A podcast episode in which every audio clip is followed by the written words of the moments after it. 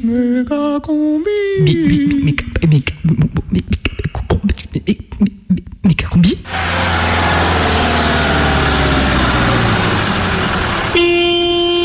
C'est nous Ce soir sur le 102.2, J'ai été avec une femme, j'ai eu des enfants, tout ça. méga combi, J'étais avec mon père. Bah, on nous a retrouvés dans la rue. squat tes oreilles. 146 mètres carrés, une vue panoramique sur Lyon, on voit Fourvière. la J'étais petite, j'étais jolie, sans parents, sans rien, tout le monde veut profiter. Moi, à la base, je suis né à Lyon deuxième. Moi, je viens de l'Italie. Il y avait des enfants qui dormaient dehors. C'est pour ça, bah, ils étaient choqués. Et la routine des conneries. L'alcool, euh, les bagarres, les histoires, euh, les histoires euh, de la rue, quoi. Bienvenue. Est-ce que tu préfères peut-être le blanc?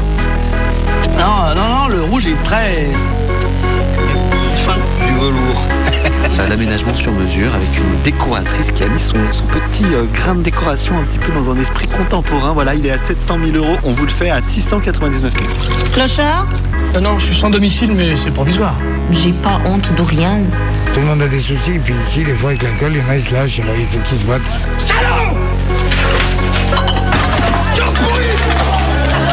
On est parti là-bas, J'avais peur. Méga combi, voir euh, des enfants dehors sans à manger, sans squat tes oreilles. rien du tout. Lyon 1er, 6 pièces, 780 000 euros. C'était dur. Surtout les premières fois. Pour moi, jusqu'à maintenant, c'est mes enfants l'important. Il y en a un qui a 22 ans, l'autre qui a 17 ans, et la fille qui a 6 ans. Dormir là, comme on peut dormir là-bas, ça dépend, on peut être viré de là, demain on va dormir ailleurs, donc on peut pas dire qu'on a... 5 fois les lions, 4 pièces, 357 000 euros. Oh, le con, maison, maison. Je préfère être libre. Dormir dans des cartons, ça oui, t'es libre de dormir dans les cartons. Méga combi, squat tes oreilles. Bonjour, il y a un peu de place dans vos oreilles? Tous les mercredis à 18h.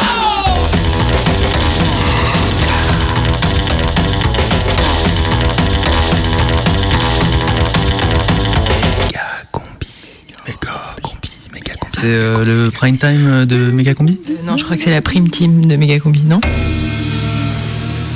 À 18h ce mercredi. Bonjour. Alors, comme vous le savez, les règles du CSA imposent de diffuser les spots de campagne des candidats à l'élection présidentielle. Et c'est le créneau de la méga combi qui a été choisi ici à Radio Canu. Donc, on vous laisse écouter et on vous retrouve juste après.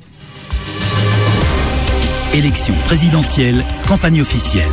Premier tour, dimanche 23 avril 2017. Nicolas Dubian. L'Europe L'islam Le système. Les Chinois. C'était Nicolas Dubian. François Fillon. Non, mais, euh, je, je sais que vous n'avez pas envie de voter pour moi, euh, je sais, mais, mais c'est comme ça, je suis là, je vais au bout, je vais pas abandonner maintenant. Euh, alors je vous demande ça comme un service, sauvez-moi la vie s'il vous plaît. Si je perds, je vous garantis pas que je fasse pas une bérégovite. Alors s'il vous plaît, sauvez-moi la vie, que j'en profite encore un peu. C'était François Fillon. NATO.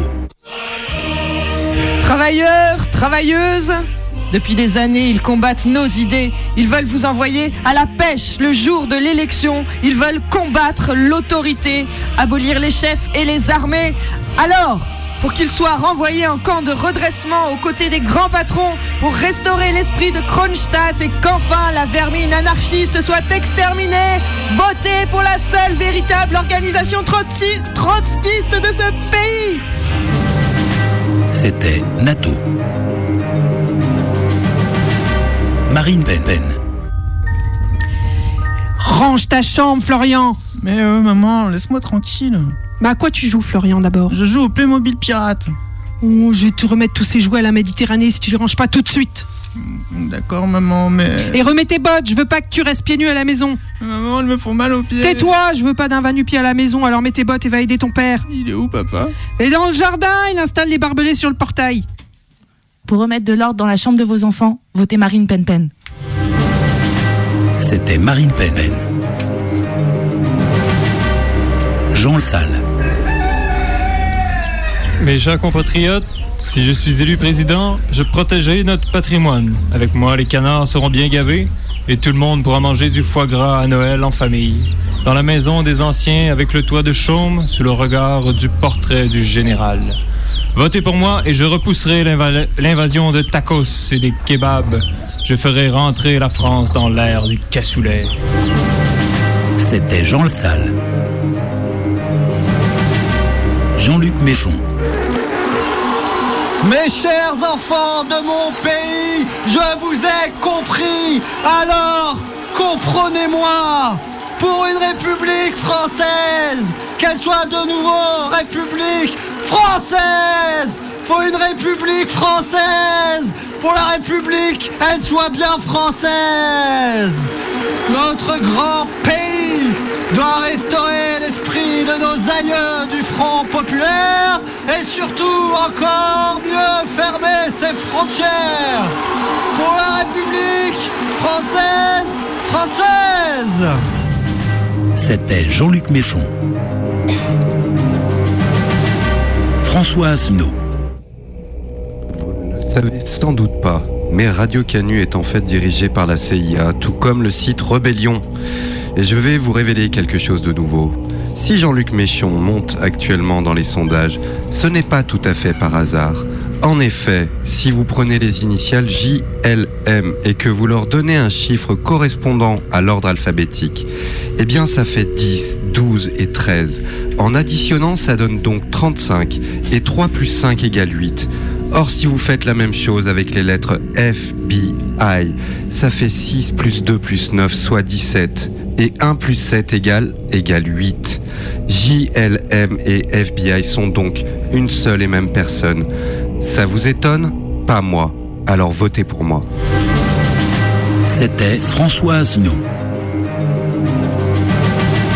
Et Macron. Pour que les gens de gauche soient de gauche. Pour que les gens de droite soient de droite. Pour que les voitures roulent. Pour que l'eau mouille. Que les oiseaux volent. Que les chaussures chaussent. Que les travailleurs travaillent. Que les chômeurs chôment. Que le soleil nous réchauffe. Que la planète se refroidisse. Pour que les crimes contre l'humanité soient pas forcément des crimes contre l'humanité. Parce que j'aime Uber. Parce que c'est n'importe quoi Votez et Macron. C'était Et Macron. Benoît Hamon. Non, bah, je sais que vous avez pas envie de voter pour moi, je sais, mais, c'est comme ça, je suis là, je vais au bout, je vais pas abandonner maintenant. Mais je vous comprends, moi aussi, j'hésite à voter pour Méchon parce que je regarde beaucoup les sondages. Mais si on réfléchit un peu, vous auriez élu Marché et pas Mitterrand, vous? Allez, s'il vous plaît, votez pour moi. Faut vraiment pas que je finisse à moins de 5, s'il vous plaît. C'était Benoît Hamon. Jacques Minade. C'est quoi, papa, la constellation là-bas Oh, ce n'est pas une constellation, mon petit, c'est la famille. Jacques, téléphone, maison. Pour qu'il ne paye plus d'impôts en France. Pour qu'ils sortent de l'Europe. Pour qu'il s'extrait du joug de la finance mondiale. Envoyez-le dans l'espace. Votez Jacques Minade. C'était Jacques Minade. Poutou Poutou. Poutou, poutou. Poutou, poutou, poutou, poutou, poutou, poutou. L'abstention utile avec Poutou Poutou. Poutou, poutou. C'était Poutou Poutou.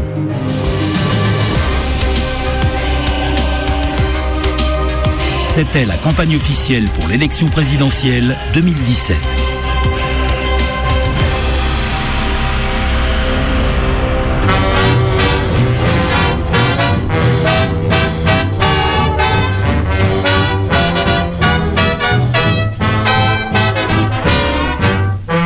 19h Méga combi sur Canu. Vote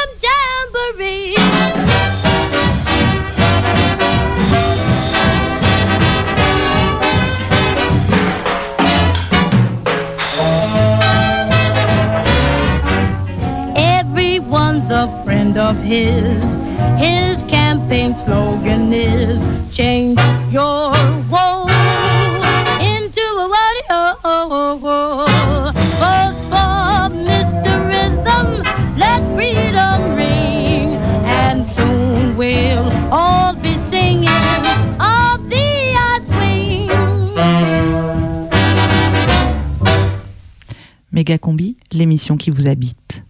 J'étais avec mon père et euh, il était marié avec une femme. Bah, après, on est arrivé ici. Ça fait deux ans que je suis en France. Et à un moment, bah, il s'entendait pas bien et il nous a fait sortir de sa maison. Et bah, on s'est retrouvés dehors. Bah, on savait pas où aller. euh, on n'avait pas de maison. Bah, on s'est retrouvés dans la rue. Méga combi. Je m'appelle Afoméa. J'ai 11 ans. Et je viens d'Éthiopie. Rencontre. La nuit est tombée. On est resté dehors, il faisait un peu froid, un peu chaud. Bah, c'était un peu dur, mais on n'avait pas l'habitude, c'est tout. On était euh, par terre. euh, En fait, il y avait des cartons. On était sur ça. On n'avait pas de couverture. On avait euh, par exemple notre t-shirt, pantalon, et des euh, t-shirts, des pulls, mais il n'y avait pas grand-chose. En fait, c'était un sac à dos parce que on n'avait pas le temps de faire notre valise. Elle nous a fait partir euh, de sa maison euh, trop vite. Moi, moi j'avais froid et mon père, il avait rien. On n'a pas tout le temps dormi dehors parce qu'il y avait ses amis aussi des fois de mon père qui nous appelaient chez eux pour dormir des fois. Bah, je crois que ça a duré cinq mois, peut-être quatre mois, cinq mois, trois mois, mais pas plus.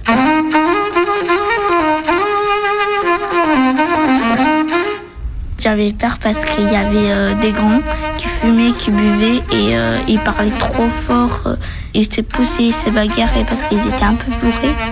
Voilà, il y avait ça et moi j'avais un peu peur parce que j'avais pas l'habitude.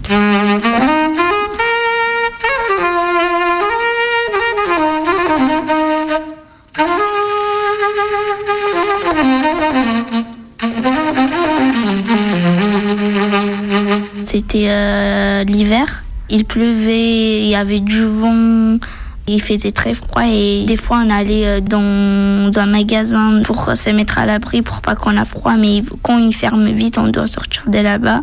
C'était passé comme ça. C'était horrible, j'arrivais pas à dormir, il faisait très froid.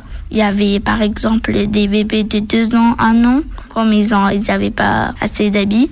Ils pleuraient, ils criaient euh, et moi j'étais un peu choquée, euh, j'étais un peu touchée parce que moi j'ai pas l'habitude de voir des petits enfants dehors. Moi je sais qu'il y a des petits enfants dans leur maison avec leurs parents et tout. Quand j'étais bébé, je suis dans une maison et j'ai l'habitude comme ça. Et voilà, ça m'a touchée de voir euh, des enfants dehors sans à manger, sans rien du tout.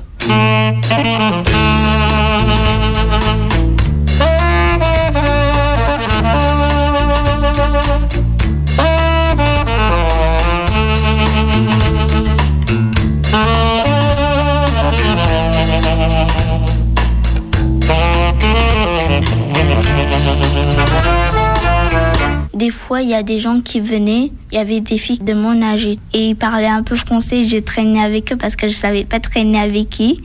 Même s'il fait froid et tout, j'ai passé un peu un bon moment avec eux.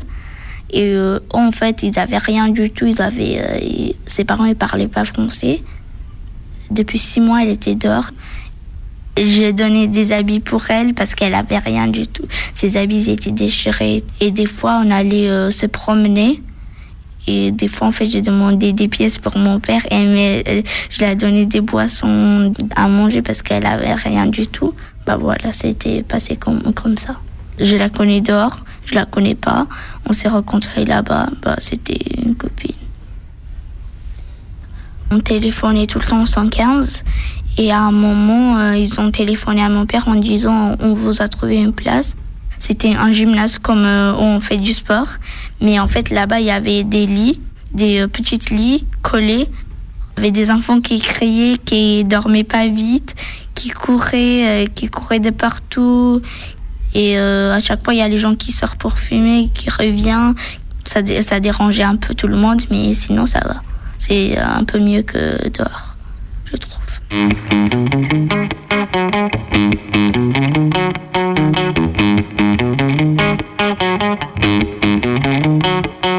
Ils nous ont donné un petit, un petit foyer. On est parti là-bas.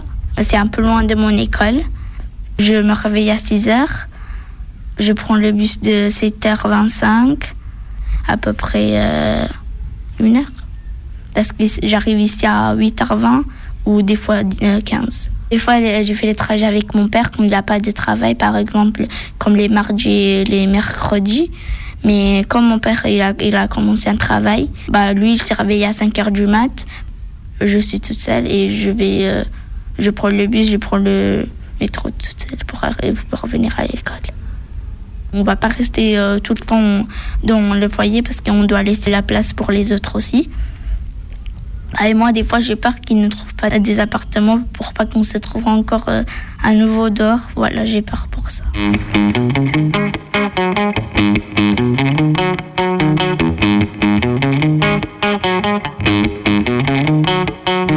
la classe, j'avais raconté euh, mes histoires pour euh, mes camarades et ils étaient euh, choqués parce qu'ils ont ils ont, j'espère qu'ils n'ont pas l'habitude d'entendre des histoires comme ça.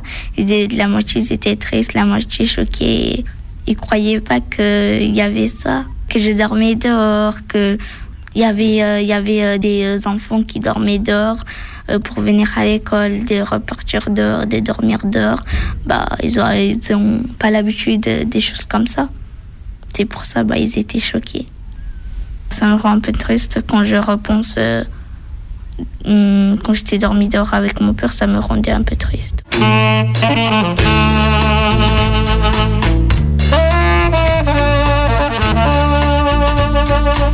Des fois, en fait, j'ai envie de l'oublier, mais j'arrive pas trop à l'oublier parce que, quand même, j'ai passé beaucoup euh, de mois là-bas.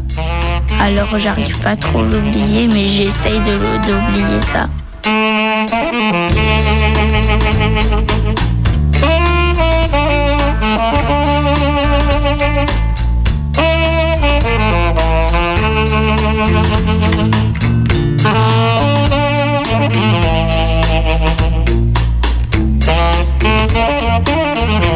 En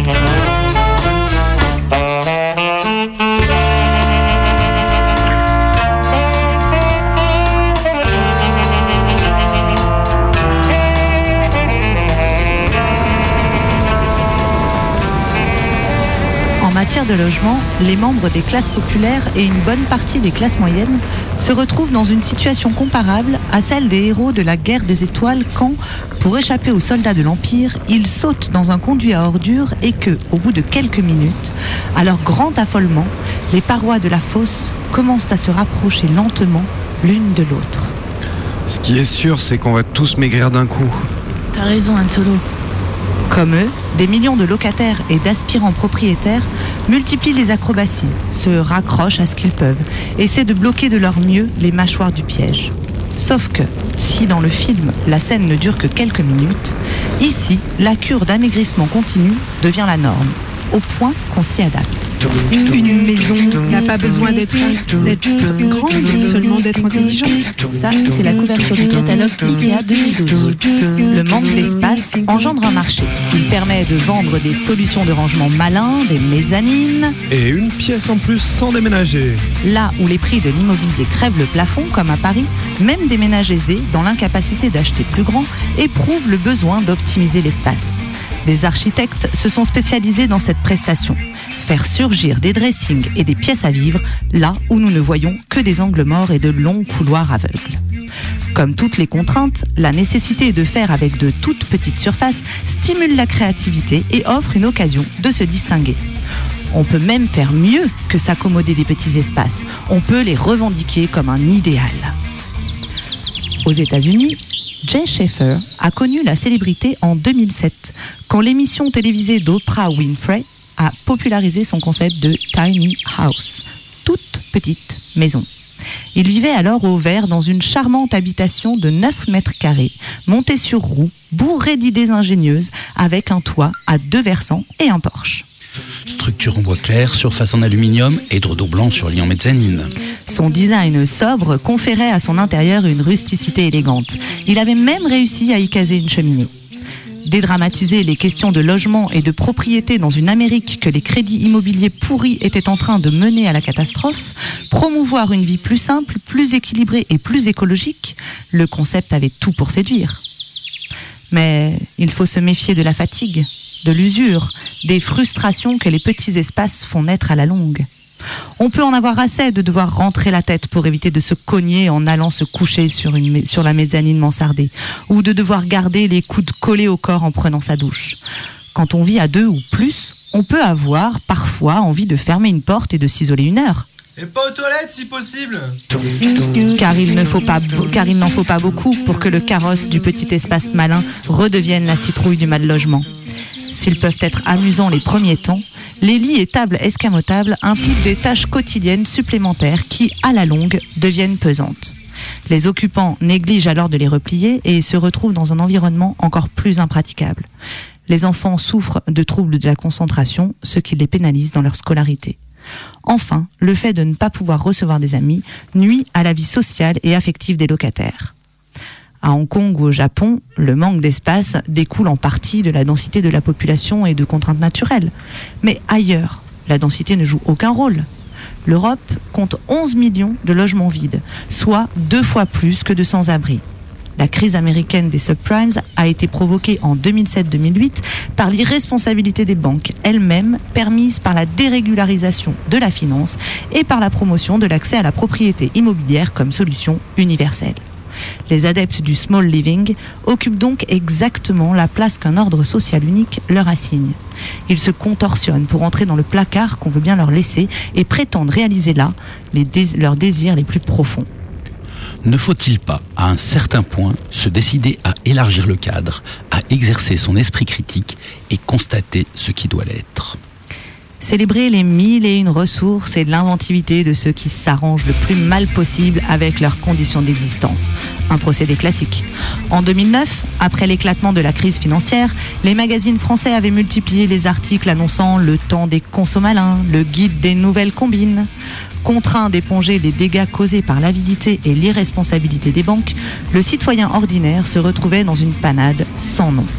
Qu'importe, les médias l'invitaient unanimement à voir le bon côté des choses, à biner son potager, à s'adonner aux joies du covoiturage, à pratiquer le yoga du rire et à modifier son, état, son monde mental, à défaut de modifier le monde réel. Chez soi, une odyssée de l'espace domestique. De Mona Cholet.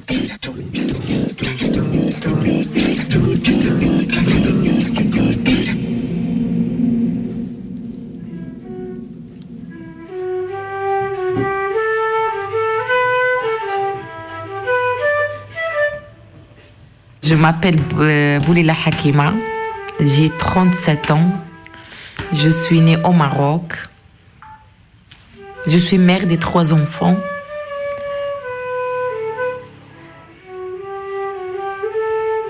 Moi, je viens de l'Italie. J'ai passé en Italie 19 ans.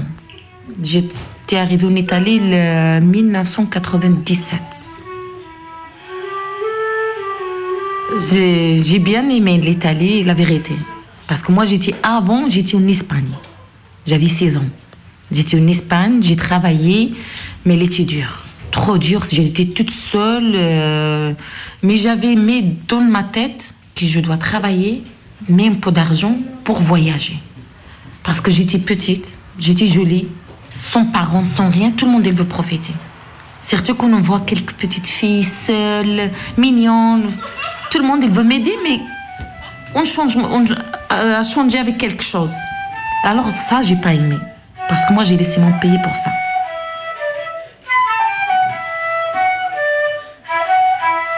Mégacombi rencontre. Quand je suis arrivée en France, je suis arrivée en décembre 2014. Quand je suis rentrée, j'étais fatiguée. Trop fatiguée, j'avais la fièvre, moi. Parce que je viens d'accoucher, encore beaucoup fragile. Sur Internet, j'ai trouvé un premier hôtel disponible à Tassin. Je suis allée, heureusement, j'ai trouvé quelqu'un qui parle italien. J'ai pris une chambre pour deux, trois nuits. La plupart du temps, je reste au lit parce que j'avais la fièvre. Surtout, Assil, il n'avait pas encore fait tomber le truc là, alors il s'était inflammé. Il a la fièvre, il pleure beaucoup. La dame de l'hôtel, elle a appelé la police. Ils ont pris mon passeport. Je lui ai dit, je reste pas, je veux partir comme ça. J'ai dormi deux jours à la voiture, avec les enfants. Et j'ai parlé avec personne. Toujours à l'école, sont pointois, les enfants, propres. Je les lave à la voiture avec les nanjettes, j'ai rien dit. J'avais peur, beaucoup peur de rester, par exemple, garer la voiture à une place qu'il n'y a pas de lumière, il n'y a pas de gens. Même à côté de la commissariat, je gare, je tiens un petit peu des fois quand je me sens froid, je te démarre pour le, qu'il chauffe. L'essentiel que pour moi, la sécurité, je dois voir les gens. J'aime pas être isolée. J'ai amené des livres, des jouets pour les filles. Parce que j'ai pas amené parce que je m'installais là. Je l'ai amené pour la voiture. Parce que moi, la voiture, j'ai pas laissé les coussins normaux. J'ai rempli la place des filles et j'ai laissé comme un, gros lit. Elle joue derrière. Le bébé, il dort au siège auto. Et moi, je, fais- je fais le siège et je dors.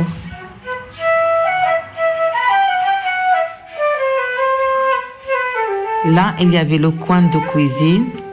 Là, il y a un petit comptoir comme ça. Et ça, c'est la porte. J'étais à l'hôtel. Chaque fois que je rentre à une place, je fais le touche, mon touche. J'ai changé, j'ai fait la chambre à toutes les filles. Un petit lit pour le bébé et le lit grand pour les filles. J'ai mis leurs jouets, leurs affaires, un petit bureau. Je crois, chacun, il a son touche personnelle. Parce que quand on rentre chez quelqu'un, on change, même dans une petite chambre d'hôtel, j'essaye de faire une touche, le mien. Comme ça, les enfants, ils se sentent tranquilles. Quand on est arrivé là, on a trouvé des placards vides. Seulement des placards. Moi, j'avais pris les meubles qui sont dans la chambre, j'ai utilisé comme les porte-vêtements. Et sur les murs, j'ai attaché tous les dessins de les enfants. Chaque dessin qu'ils amènent de l'école, je l'attache. Chaque chose. Comme ça, ils sentent tranquilles. On est là chez nous. C'est notre maison. Arrivé à un certain moment que les, les parents, surtout une maman seule, déprimée, c'était dur. Si moi, comme maman, j'ai choisi ce parcours, euh, je choisis de changer, mes enfants, ils n'ont pas choisi. Alors c'est pour ça que je n'aime pas culpabiliser les enfants.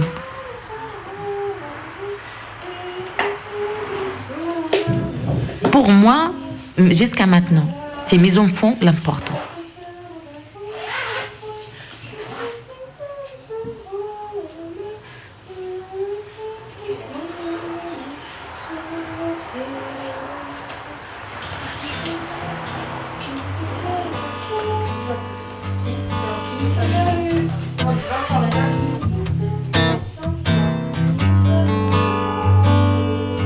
Méga combi, prime time.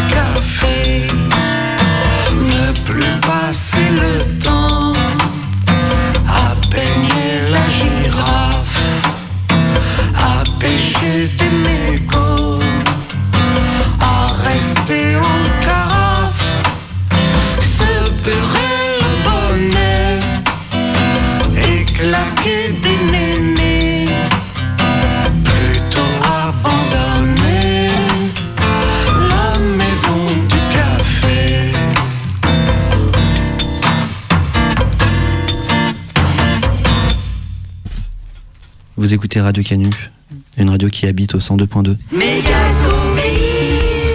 Et il est 18h32.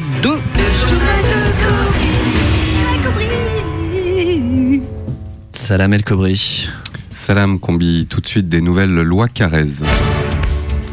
Et d'abord la guerre aux 17 rue de l'huile sur le feu, ça continue avec son lot quotidien d'actes de barbarie. Et après l'attaque au frigo bélier du rez-de-chaussée hier, c'est la réunion de Copro qui a tourné au drame ce matin. Il y aurait plusieurs blessés graves. La veille, la vieille du quatrième canal historique aurait revendiqué l'attentat à la machette. On est également toujours sans nouvelles d'une demi-douzaine de personnes qui ont pris l'ascenseur ce matin à 8h43 et l'hypothèse d'un détournement est envisagée. Le contact a été perdu entre le quatrième et le cinquième étage où des tirs à l'arme lourde ont résonné dans la matinée. Des locataires réfugiés sur le toit ont été mitraillés par erreur par des hélicoptères de la coalition et au sol des réfugiés continuent à affluer. Certains se sont installés au numéro 15, 19 et 21 où la situation est critique. Le conseil d'arrondissement reste impuissant à résoudre la crise, même s'il promet d'organiser une batucada de médiation dans les escaliers ce samedi. Et plus près de chez nous, après le décès de plusieurs centaines d'allocataires ayant reçu ces derniers jours des courriers empoisonnés au polonium, un suspect est en garde à vue. Et oui, et l'enquête avance à grands pas. Le suspect n'aurait pas agi seul, mais au sein d'un véritable réseau d'agents administratifs bipolaires. Le suspect refuse toujours de dénoncer ses complices, même si des fonctionnaires de catégorie A seraient impliqués. En attendant, évitez par sécurité d'ouvrir vos courriers administratifs et ne fréquentez des fonctionnaires qu'en cas d'extrême urgence. Et vous l'avez sans doute sûrement entendu, le logement reste une question centrale de la campagne présidentielle.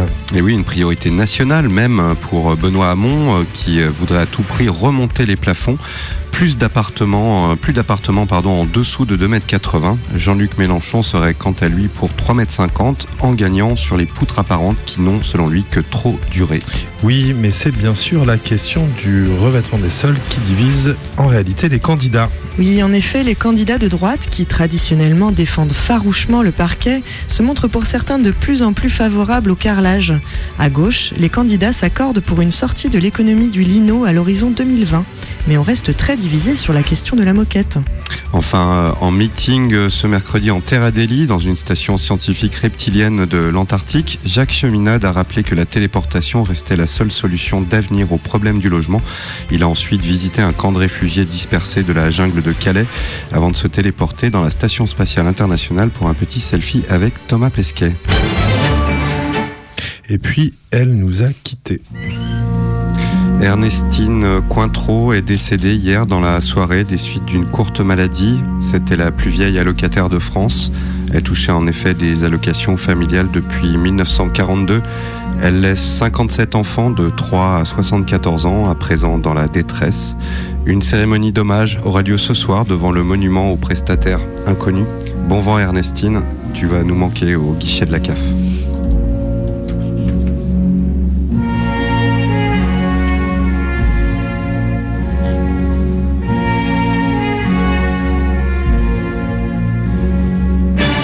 La météo des courants d'air avec Isolocost, fenêtre demi-vitrage, isolateur précaire depuis 1945. Demain, il fera frisquet dans toutes les pièces. Le vent entrera parfois par bourrasque et il faudra réapprovisionner le poêle à fioul.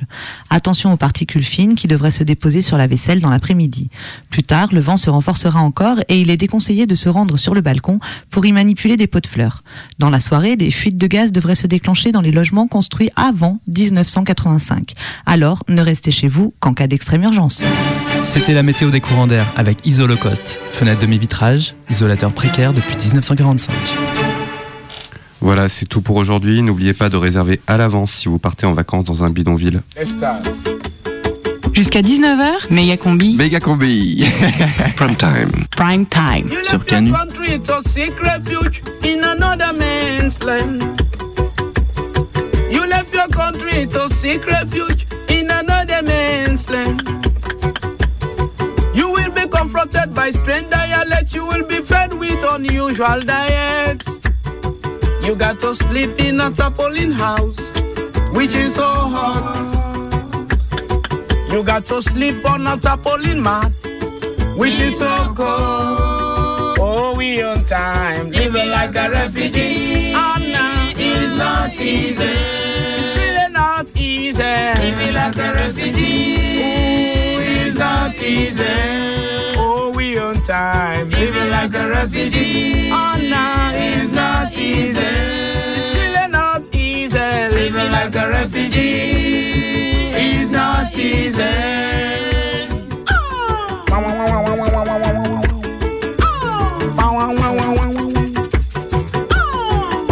You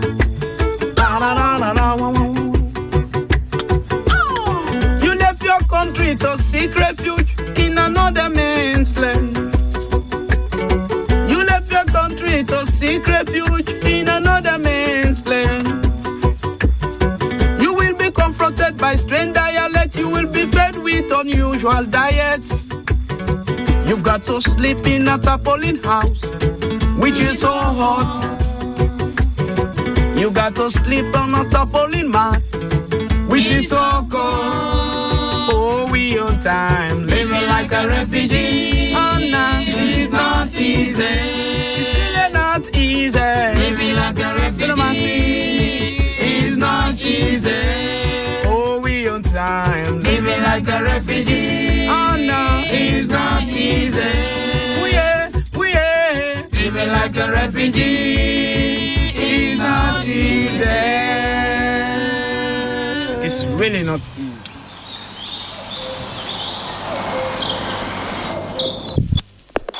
Vous étiez petite, il y avait bien une maison. Il y avait une maison, mais c'était mobile aussi. Il y avait la maison des ancêtres.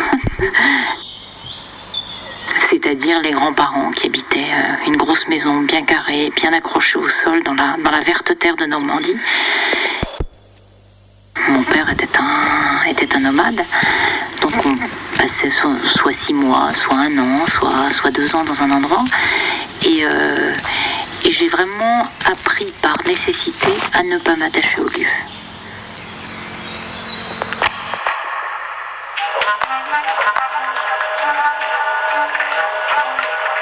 Je, je trouvais un temps perdu invraisemblable euh, pour ce qui était l'aménagement d'une maison. Et d'ailleurs, ce que je vois autour de moi, c'est qu'à partir d'un certain âge, les gens achètent des maisons, aménagent des maisons, et que la vie, ça devient que ça.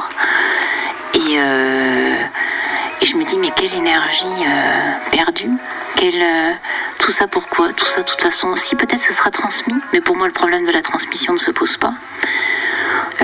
L'altruisme se, se pose ailleurs que dans les pierres d'une maison.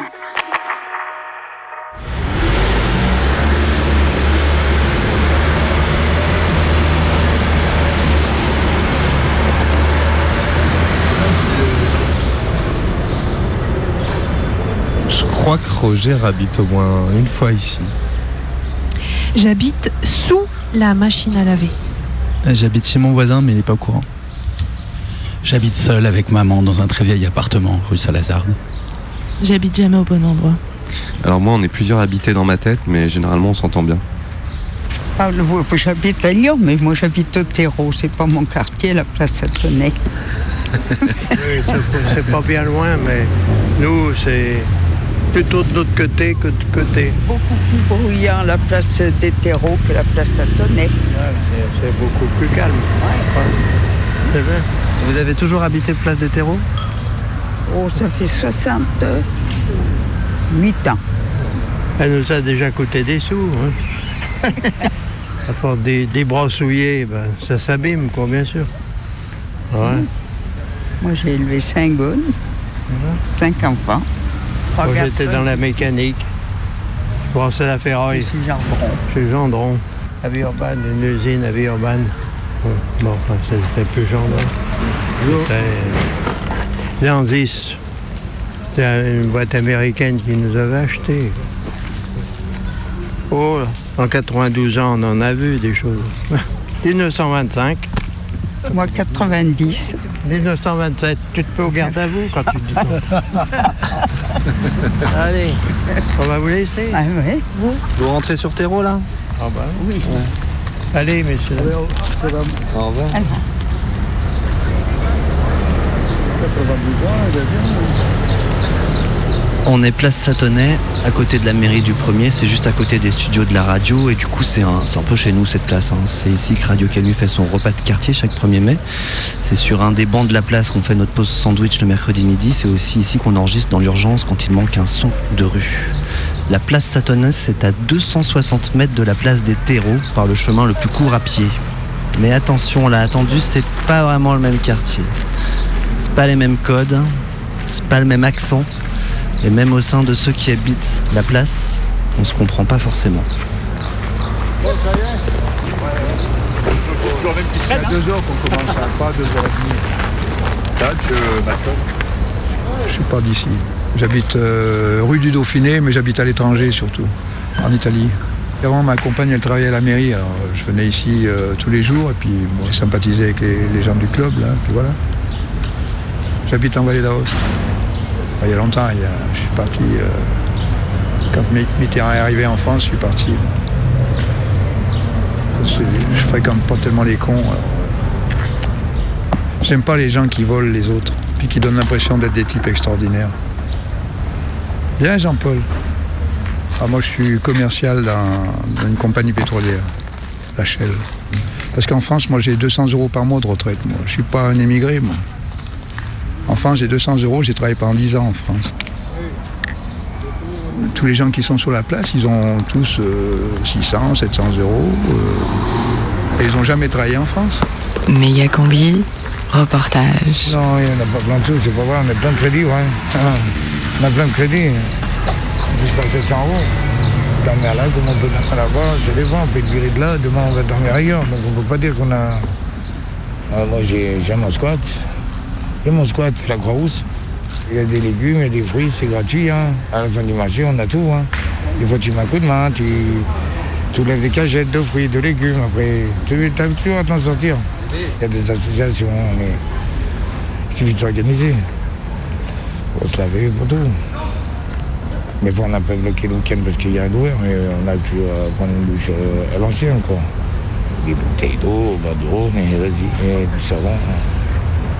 Alors vous, ça fait longtemps que vous vivez comme ça Ça, fait 30 ans. Bah oui, j'ai- j'ai 53 ans. Moi, à la base, je suis né à Lyon 2e.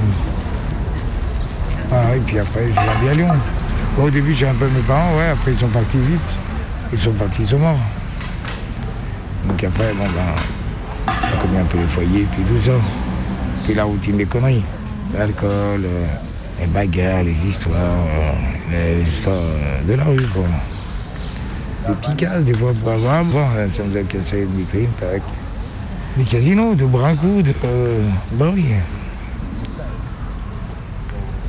J'étais plombier, j'ai fait de la ma- manutention, j'ai fait peintre, j'ai été avec une femme, j'ai eu des enfants, tout ça. Après, avec les bagarres, la prison, ça l'a fait un peu peur. Vous avez fait de la prison? Un peu, ouais, pour la violence. On est obligé de passer des épreuves de violence avec les alcools tous les jours. Tout le monde a des soucis, puis ici, des fois, avec l'alcool, il y en a, ils se lâchent, alors il faut qu'ils se battent. Ils gardent pas leurs soucis, chacun. Du coup, vous avez combien d'enfants? Trois. Trois Vénitieux. Il y en a un qui a 22 ans, l'autre qui a 17 ans, et la fille qui a 6 ans. Ah ouais, ils grandissent, hein, ça va vite, hein. c'est parti comme des flèches. De temps en temps, je les vois. C'est pas facile. Nawak Nawak Ouais, frère. Viens dire bonjour. T'aimes bien faire Nawak, toi, toujours. Hein. Ça va, ça va, c'est- ça s'est arrangé quand même, ça s'est bien calmé la place, ça tenait énormément. Il y beaucoup, j'ai eu assez de problèmes. Tant mieux, c'est bien comme ça, quand c'est calme, ça joue au bout, c'est tranquille. Nawak, tu roules en bédo?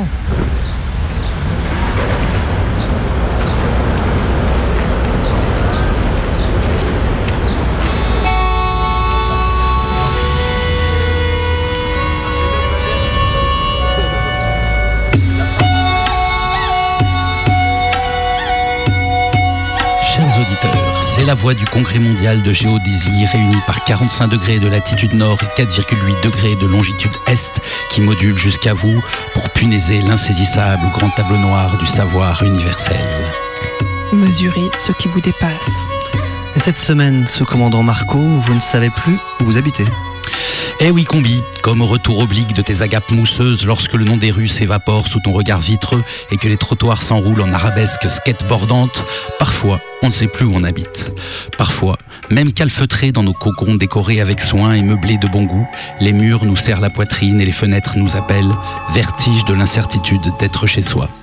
Parce qu'habiter, ce n'est pas occuper un lieu, c'est se sentir chez soi. Habiter, c'est conférer à une chose la capacité de déterminer notre rapport à l'espace dont elle devient le centre et à notre relation aux autres et à nous-mêmes qu'elle conditionne. En ce sens, on peut habiter un coin de rue. On peut habiter de manière nomade si le feu mobile ou l'amulette dont nous faisons notre résidence devient le centre de l'espace et la signature de notre identité. A l'inverse, parfois, l'impossibilité de nous situer nous empêche d'habiter. J'ai ainsi rencontré un homme. Rentré un jour en avance du boulot, il a interrompu les cabrioles auxquelles son épouse se livrait en compagnie de son meilleur ami. Il est ressorti, a fermé la porte, puis il a marché. Il a marché. Il a marché dix ans avant de pouvoir à nouveau habiter, avant de pouvoir à nouveau se situer, donc se projeter dans un intérieur. Voilà, habiter, c'est fétichiser un espace en support de projection, un lieu comme condition de perpétuation du jeu, un espace où je n'en finis pas de continuer à être moi. Et comme l'homme est un animal social, la perpétuation du jeu s'inscrit dans un ordre social. L'habitat s'inscrit dans un ordre social qu'il contribue aussi à dessiner. Le château médiéval de Fillon, la cabane amoureuse de Flobé, le squat de Collapse, le perchoir de Combi et la caravane de Chris dessinent un ordre social autant qu'ils le reflètent. J'habite à telle adresse, vois-tu Les cicatrices urbaines de référence nous ordonnent. La ville nous range pareil à des dossiers au fond de casiers étiquetés. Nous habitons peut-être, mais plus probablement sommes-nous la matière dont les murs, les rues, la société sont habités. Plus probablement, toute confrontation à une agence immobilière ou un dossier HLM vous confirmera que le logement choisit ses habitants plus que l'inverse. Plus probablement, les logements sont des cimetières indiens aux murs encore imprégnés de l'esprit de ceux qui y vécurent.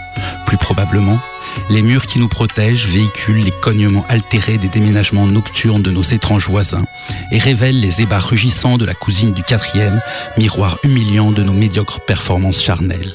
Habiter, ce n'est jamais finir de se débarrasser des autres et n'en jamais finir de devenir soi. Habiter, c'est explorer la peau, cette frontière symbolique entre moi et le monde, frontière par laquelle moi advient. Habiter, c'est tomber sans fin dans le grand arbre d'Alice en se souvenant que ce n'est pas une chute, mais un simple voyage. Voilà qui ne redressera pas l'axe de l'elliptique, mais convenons-en, c'est sacrément cosy.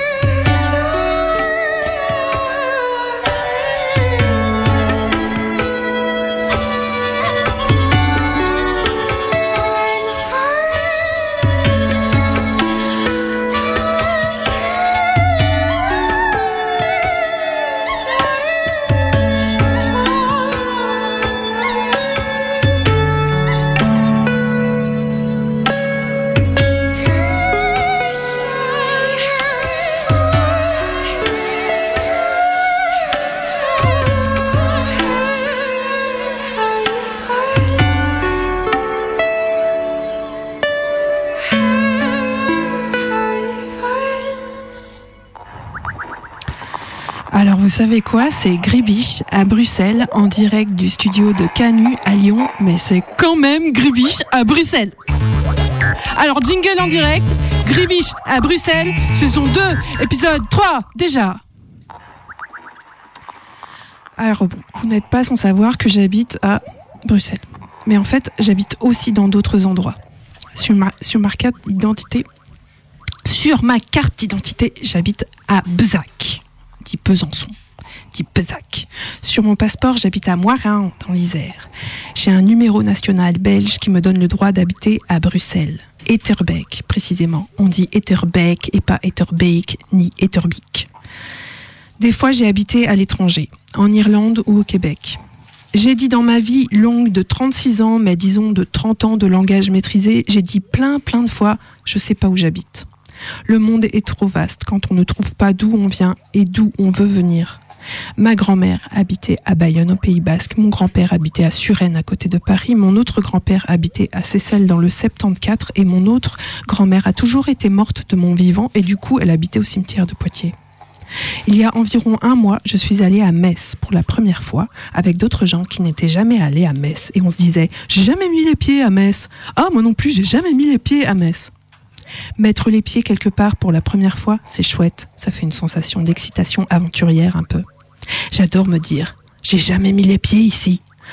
Après, je regardais Metz et je me souvenais sur l'arbre généalogique de ma mère qu'il y avait plein d'ancêtres juifs qui venaient de Metz et je me disais, c'est peut-être un peu chez moi ici aussi.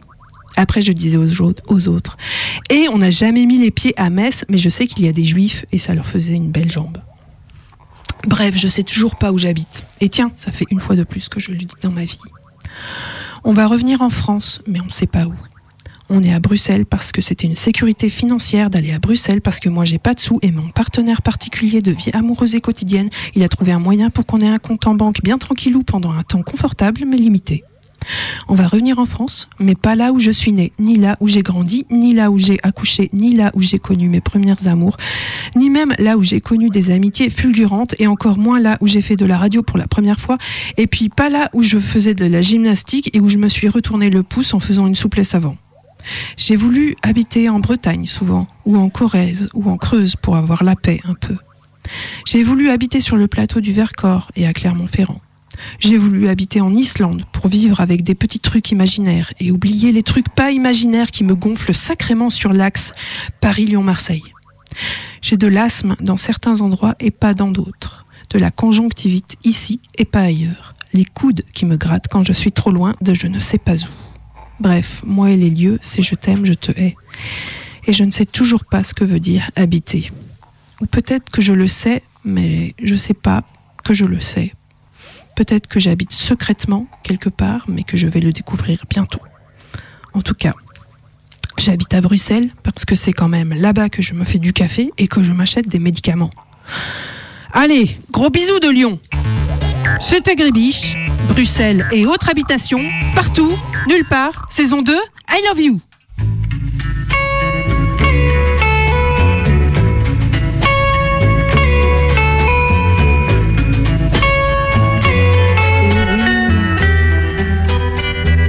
Et oui, nous voici revenus euh, en direct, euh, juste après Grébiche, en direct de Bruxelles et de Lyon, pour le jeu du chapeau.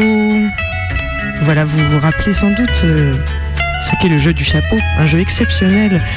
Chacun met un petit papier dans un chapeau. Comme nous n'avons rarement de chapeau, euh, en l'occurrence ce sera une casquette ce soir. Donc chaque euh, membre présent de la méga combi a mis un petit mot dans le chapeau. La semaine dernière, nous avions un invité surprise, Naya, qui est revenu cette semaine. Et nous allons donc écouter son son du chapeau qui était le mot folie. La folie, la folie. Parler de la folie. Penser, c'est la folie. La seule chose que je puisse faire vraiment, c'est pratiquer la folie. Dire c'est quoi la folie, bon, je pense pas avoir la bonne réponse. Mais à l'école primaire, en mathématiques, euh, si on n'avait pas la bonne réponse, on pouvait avoir des points malgré tout si on laissait des traces de notre démarche. Alors la voici. Au début, je me suis dit que c'était vraiment difficile de parler de la folie parce qu'ici en France, eh bien, toutes les grosses cravates en ont déjà parlé. Si tu saisis pas la petite racine ou le petit grain de la folie chez quelqu'un, tu peux pas l'aimer. Dans notre culture, toute parole, toute parole sérieuse, toute parole fondamentale, toute parole qui veut ressaisir la totalité de ses droits jusqu'au plus archaïque et jusqu'au plus divin, incline vers le langage en folie, comme vers sa vérité la plus matinale. La folie, la folie, parler de la folie, penser c'est la folie. Bon, c'est pas si facile de le dire soi-même, c'est quoi la folie? Chez nous, on dit que c'est être sédentaire, c'est dans la tête, la folie. Être sédentaire, c'est dans tête que c'est dangereux, man. Le corps calme, l'esprit qui rame au maximum, chum, comme Chomsky. Non, non, ça marche pas. La folie, la folie, parler de la folie. J'ai quand même été jusqu'à me faire croire, pendant plusieurs heures, ouais, que j'allais me mettre en scène à me battre avec la folie.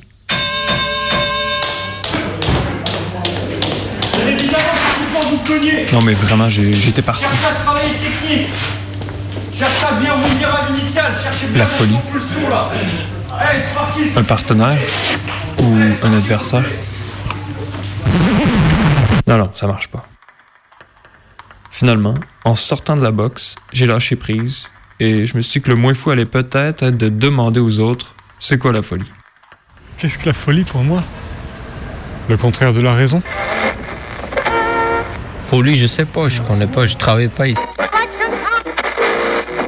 Alors là, j'en ai vraiment aucune idée. Je suis aussi dingue que les autres, alors euh, je peux pas bien vous dire. hein. Il y a des gens moins fous que d'autres, ça c'est sûr. Il y en a qui sont vraiment plus fous que les autres. Mais bon, qu'est-ce que c'est la folie euh, Si vous avez une passion, est-ce que vous êtes fou? Peut-être. Une passion exacerbée, c'est c'est comme de la folie pour moi. Ben, moi, c'est les mathématiques. Je fais des mathématiques tout le temps, même à la retraite. Donc c'est vraiment une passion. Mais bon, je suis comme beaucoup de mathématiciens, je pense qu'à ça, c'est la vie. La plupart des gens, ils disent il est fou, lui, parce que, pour- comment il peut s'intéresser aux mathématiques Mais bon, voilà, c'est ça. J'ai eu autant de plaisir dans ma vie à faire des découvertes en mathématiques qu'à euh, un grand amour et puis être avec une femme et faire l'amour. Exactement pareil. Parce que de toute façon, on est récompensé par le cerveau, c'est une drogue qui récompense pareil. L'arithmétique, elle, a un problème, c'est qu'elle est ce qu'on appelle incomplète. Euh, on sait maintenant qu'il y a une infinité de propositions dans l'arithmétique qui sont indécidables. C'est-à-dire que on ne saura jamais si elles sont vraies ou si elles sont fausses. Ce qui prouve qu'on a été fait, en somme, qu'il nous manque quelque chose. On a été fait exprès. Arrêtez de penser, penser la folie et la faire. Et voilà donc aujourd'hui. Merci, méga- Naya. Merci Ouais. Naya, bravo. Donc, euh, donc, donc, donc, aujourd'hui, euh, la méga combi est très nombreuse. Alors, nous avons Jean Gab, Marco, Bibop, Naya, Flobé, Cobry, Luigi, Gribiche, Combi et moi-même Zébrilde. Donc aujourd'hui, c'est Marco qui tire un papier. Euh, Vas-y. Eh bien, le mot vainqueur est Valérie Giscard d'Estaing. Je vous remercie, les copains. Il était une fois une petite mélodie toute sympa, elle aimait bien se balader dans les rues.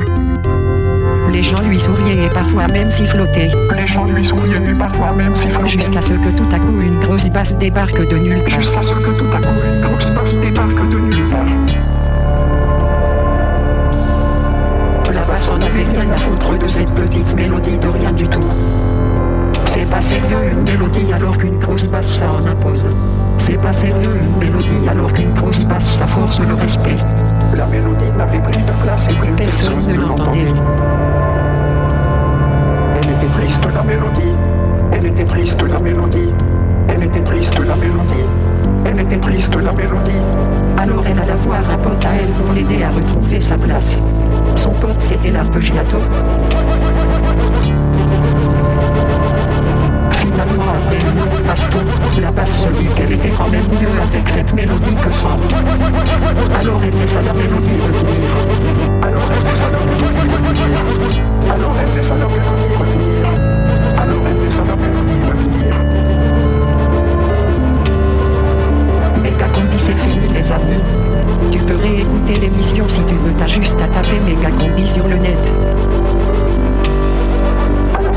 Prochaine. À la semaine prochaine. À la semaine prochaine. À la semaine prochaine. Méga combi, c'est fini